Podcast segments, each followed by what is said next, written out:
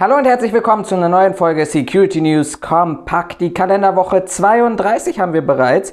Und wie immer vorneweg die Bitte, lasst uns einen Kommentar da, lasst uns einen Daumen hoch und das Wichtigste, lasst uns ein Abo da, damit ihr keine News verpasst und gleichzeitig würdigt ihr damit meine bzw. unsere Arbeit. Ja, bevor wir jetzt nachher gleich in die Sommerpause gehen nach dieser Folge, aber wir haben da noch was ganz Spannendes für euch geplant. Bleibt auf diesem Kanal. Jeden Dienstag gibt es dann hier ein Sommergespräch mit einem wirklich, wirklich sehr, sehr spannenden und interessanten Gast. Nicht nur hier auf YouTube oder auf Spotify oder auf Google Podcast, wo ihr es hört, nein, auch auf Facebook, Instagram und Twitter. Kommen wir nun zu den Nachrichten und diese Nachrichten waren auch diese Woche schon wieder geprägt von äußerster Brutalität, doch diesmal nicht wie vergangene Woche gegen oder durch Sicherheitskräfte, sondern diese Woche gegen Sicherheitskräfte und zwar Geld- und Werttransport. Ja, Überfälle auf Geld- und Werttransporter sind offenbar wieder der neueste Scheiß auf gut Deutsch. Denn Begonnen hat es mit einem Überfall hier in Berlin am Hermannplatz und zwar dort auf eine Postbankfiliale in einer Galeria Kaufhof Karstadt. Ich weiß nicht, wie die jetzt inzwischen alle heißen. Ähm, Filiale. Jedenfalls haben vier Männer versucht, während des Befüllen des Geldautomatens den Geldtransporteur dort zu überfallen und ihm die Kassette zu entnehmen reißen. Dabei setzten, nachdem das schiefgegangen ist, die Täter tatsächlich auch Reizgas ein und so wurden mindestens zwölf Mitarbeiter verletzt. Ja, Reizgas eingesetzt ist das eine, auch das ist absolut nicht legitim. Es eskalierte aber tatsächlich noch ein Tick weiter, nämlich am 4. August und dort kam es zu einem Überfall auf eine Geld Filiale der Berliner Volksbank. Und dort, die Ermittler sind sich tatsächlich noch nicht einig, ob es tatsächlich Zufall war, ob es unkoordiniert war oder ob es soweit geplant war. Dort hatten die Täter, die dort in diese Filiale einbrechen wollten, tatsächlich ein Fahrzeug umgerüstet zu einem Rambock bzw. mit einem Rambock versehen. Offensichtlich wollten sie durch die Wand direkt in die Filiale hineinbrechen. Sie sind dort offensichtlich gestört worden, nämlich von einem Servicefahrzeug beziehungsweise von Geld- und Werttransporteuren, die mit einem Servicefahrzeug vor Ort waren. Ähm, offensichtlich dann doch zufälligerweise, die dann diesen Coup vereitelten und offensichtlich ähm, die Täter so in ihrer Handlung störten beziehungsweise Fluchtwege verstellten, dass es zu einer Schießerei kam. Und das ist, glaube ich, ein Level, was wir, ähm, ja, das, das, das, das glaube ich, das kennen wir aus der Neuzeit tatsächlich nicht mehr wirklich im Geld- und Werttransport. Einsatz von Reizgas, ja, passiert immer wieder. Immer wieder ist übertrieben gesagt. Ich meine, die Statistik ist ja in den letzten Jahren zumindest rücklaufend laufend gewesen. Aber ähm, körperliche Gewalt, das Versuchen des Entreißens, das mit reingehen in den Transporter. Tatsächlich ähm, ist dieser Fall, der dann in Berlin-Charlottenburg an der Filiale der Berliner Volksbank passiert, eine Eskalation einer Art und Weise, die tatsächlich hier aufschrecken lässt. Vor allem die Täter waren auch hier erfolglos gewesen, hatten aber einen ganz cleveren, ausgeklügelten Fluchtplan und zwar ähm, haben sie einen weiteren Komplizen abgestellt auf der A100, ähm, der in einer Haltebucht stand und von dort sind sie dann geflüchtet, trotz schnell eingeleiteter polizeilicher Fahndungsmaßnahmen. Ja, die Polizei prüft derzeit, weil dieses Fluchtfahrzeug, das in dieser Haltebucht auf der A100 stand, dann in der Nacht vom 5. auf den 8. August in Berlin Britz ausgebrannt ist. Man muss dazu sagen, wer Berlin-Britz, Berlin-Neukölln kennt das, kennt, das ist eine Nähe zu einer Clanfamilie. Die Polizei prüft derzeit hier einen Zusammenhang, ob die Täter zu dem Clan-Milieu gehören. Ja, weiterhin gehen die Ermittler derzeit insgesamt von fünf Täter aus, vier direkt an der Band und einer dort, der an der Haltebucht auf der A100 stand. Überfall ist ein ganz gutes Stichwort. Es war ja groß angekündigt gewesen. Grünes Gewölbe, Bodemuseum, viele kleine einzelne Museen, die davon betroffen waren, von Einbrüchen bzw. von Kriminalität und ähm, die Kultusminister bzw. die einzelnen Länder haben gesagt, jetzt müssen wir was machen, jetzt müssen wir für Museumssicherheit sorgen, jetzt müssen wir hier wirklich was uns weiterentwickeln, weil Sicherheitskonzepte, ja, die Technik hat sich mh, hm, entwickelt in den vergangenen Jahren, aber wir haben es ja beispielsweise im grünen Gewölbe gesehen, ja, 2018 gab es schon die Idee, dass man mal vielleicht die Überwachungskamera austauschen sollte, defekte Technik ergänzen sollte. Bodemuseum, ihr erinnert euch sicherlich daran, ein Melder an einem Fenster, das sehr nah an der S-Bahn-Strecke zum Hackischen Markt ähm, war ähm, seit Jahren defekt gewesen. Also Technik existiert, Technik kommt aber nicht so zum Einsatz, wie sie es zielführend ähm, sein sollte. Naja, und jetzt haben sich die Museumsverantwortlichen in einer gemeinsamen ähm, Konferenz dazu geeinigt, und zwar dafür, natürlich, für Sicherheit soll es mehr Geld geben.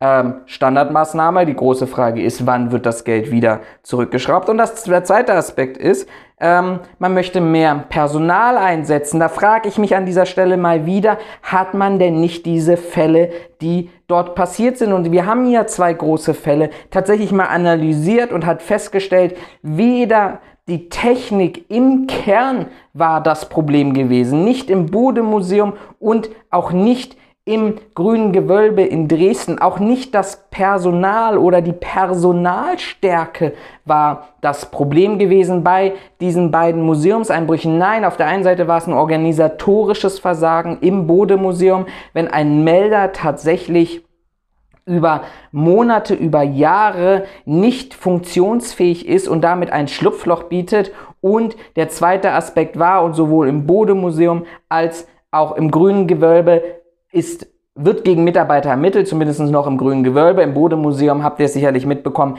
ist tatsächlich ein Täter verurteilt worden als ähm, Mitglied dieses Überfalls beziehungsweise Mitglied dieses Einbruchsdiebstahls. Ähm, und darüber gibt es kein Wort. Da gibt es kein Wort dazu. Man möchte eine Bewaffnung ablehnen, bin ich auch dafür. Wir brauchen keine bewaffneten Sicherheitskräfte in den Museen. Aber ähm, ja, also man möchte internationale Vernetzung. Man möchte Taschenkontrollen mal prüfen. Aber Leute, das ist nicht das Problem gewesen. Das war nicht das Problem bei diesen beiden Coups, sondern es war das Problem eines organisatorischen Versagens und eines Versagens des Background-Checks, der Möglichkeit, dass sich Täter einschleichen können und praktisch den zukünftigen Täter, den eigentlichen Täter, Insiderwissen zur Verfügung stellen kann. Darüber müssen wir mal an dieser Stelle diskutieren. Mehr Geld ist wichtig, aber offensichtlich, und das sage ich jetzt mal hier sehr, sehr deutlich, offensichtlich hat sich keiner damit beschäftigt, mit dieser Tatanalyse, um festzustellen, was denn die eigentlichen Probleme sind. Man haut da ein paar Standardmaßnahmen raus und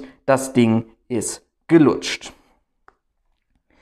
Apropos Standardmaßnahmen. Standardmaßnahme ist auch und was lang gewährt wird, hm, gut, wir wissen es nicht. Aber am zukünftigen Hauptstadtflughafen BER Berlin-Brandenburg ist seit vergangener Woche Dienstag ein weiterer großer Schritt hin zur Eröffnung gestartet. Und zwar startet man jetzt mit dem Cleaning des Luftsicherheitsbereichs. Zehn Tage soll das andauern, sodass man klar die Grenze und die Trennung zwischen Clean und uncleanen Bereich haben wird.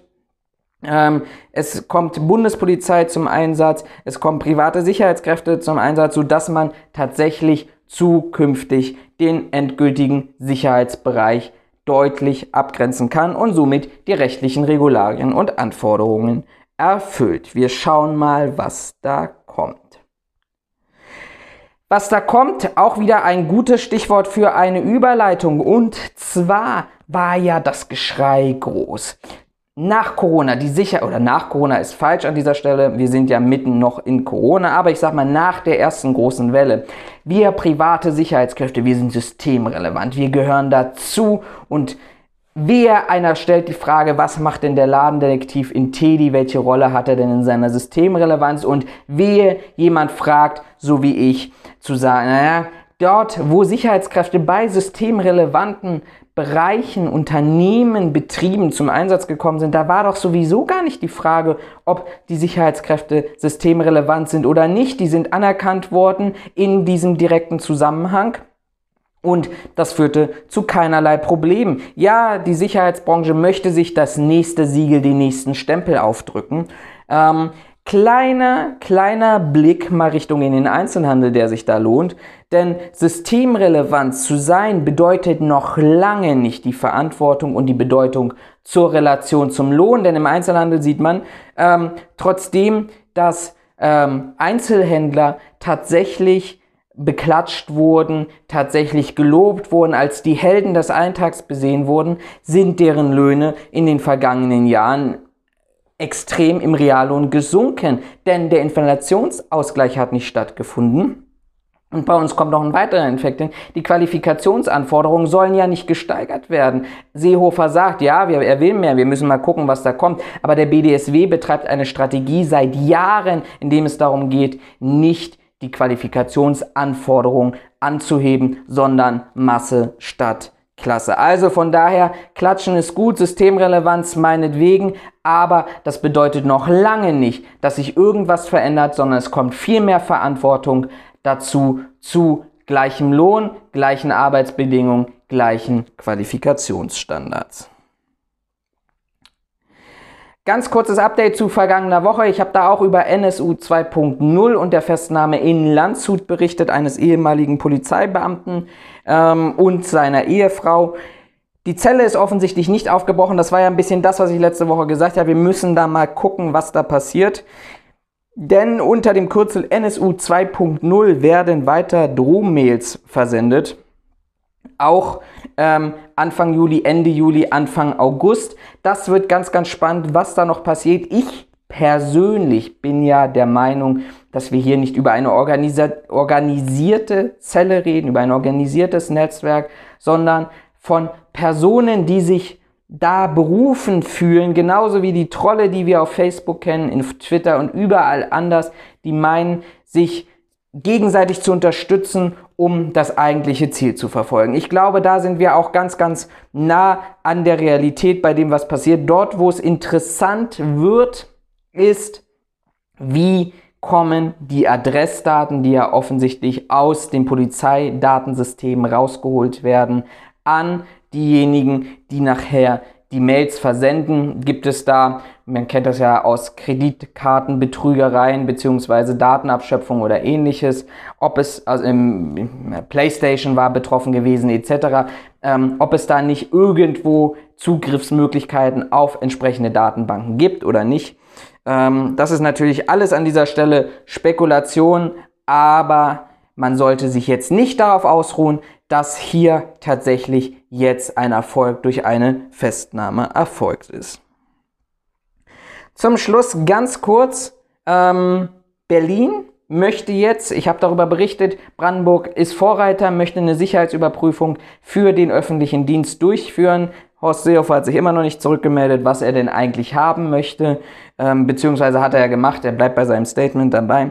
Aber der Berliner Innensenator hat einen Elf-Punkte-Plan und interessanterweise unterstützt durch die Gewerkschaft der Polizei, GDP, als Konzept zur internen Vorbeugung und Bekämpfung von möglichen extremistischen Tendenzen vorgestellt. Und diese elf Punkte umfassen unter anderem die Erweiterung der Zuverlässigkeitsüberprüfung ein bisschen in die Richtung das, was Brandenburg vorgemacht hat, nämlich auch Voreinstellung und dann in regelmäßigen Turnus zu überprüfen, ähm, wie der Bewerber bzw. sich die Weiterentwicklung, die, der, ähm, die Perspektive, der, der Stand zur oder die Einstellung zur demokratischen freiheitlichen Grundrechte, äh, demokratischen Ordnung sich entwickelt hat. Disziplinarrecht soll ein bisschen transparenter werden. Verfassungsschutz soll weiter tätig werden, auch intensiver tätig werden. Wir haben einen kriegenden Extremismusbeauftragten bei der Polizei, ein anonymes Hinweisgebersystem ähm, und Stärkung der, zur Bereitschaft der Umfeldveränderung ist ganz interessant, ähm, nämlich auch zu diesem Thematik, dass mehr immer wieder hochbelastete Einsatzgebiete haben, wo man vielleicht möglicherweise in eine gewisse Tendenz, und das soll hier an dieser Stelle auch gar nicht abwertend sein, wenn ich immer wieder mit äh, bestimmten Klientel zu tun habe, bestimmten Strukturen zu tun habe, feststelle, wie wenig eigentlich ich Möglichkeit habe oder sehe, wie der Staat es nicht schafft, dort durchzugreifen, dann sollte ich auch regelmäßig das Umfeld verändern, um vielleicht an anderen Stellen festzustellen, dass unser Staat nicht schwach ist, beziehungsweise dass unser Staat an anderen Stellen durchgreifen kann. Aus- und Fortbildung ist ein Thema und es soll eine Studie zur Erstellungsmustern und Wertvorstellungen unter Mitarbeitern der Berliner Polizei geben. Das war's an dieser Stelle von den Security News dieser Woche. Wie gesagt, wir begeben uns ab heute dann in die Sommerpause, aber das bedeutet noch lange nicht, dass wir euch hier nicht mit ausreichend Content füttern. Ich habe es angedeutet, die Sommergespräche starten ab kommende Woche Dienstag mit ganz, ganz spannenden Gästen. Ähm, ich will da noch gar nicht zu viel verraten, aber ich konnte hier echte Koryphäen gewinnen und auch ganz spannende Menschen und spannende Funktionen. In diesem Sinne, kommt gut durch den Sommer, trinkt viel in dieser Hitze, bleibt gesund, kühlt euch ab und zu ab und denkt dran, auch wenn es andere ja, vormachen, Corona ist nicht vorbei, denkt an eure Sicherheit, denkt an die Sicherheit eurer Lieben und der Mitmenschen und haltet euch an die Regeln. Schönen Sommer, bis in zwei, drei oder vier Wochen, euer Sicherheitsphilosoph.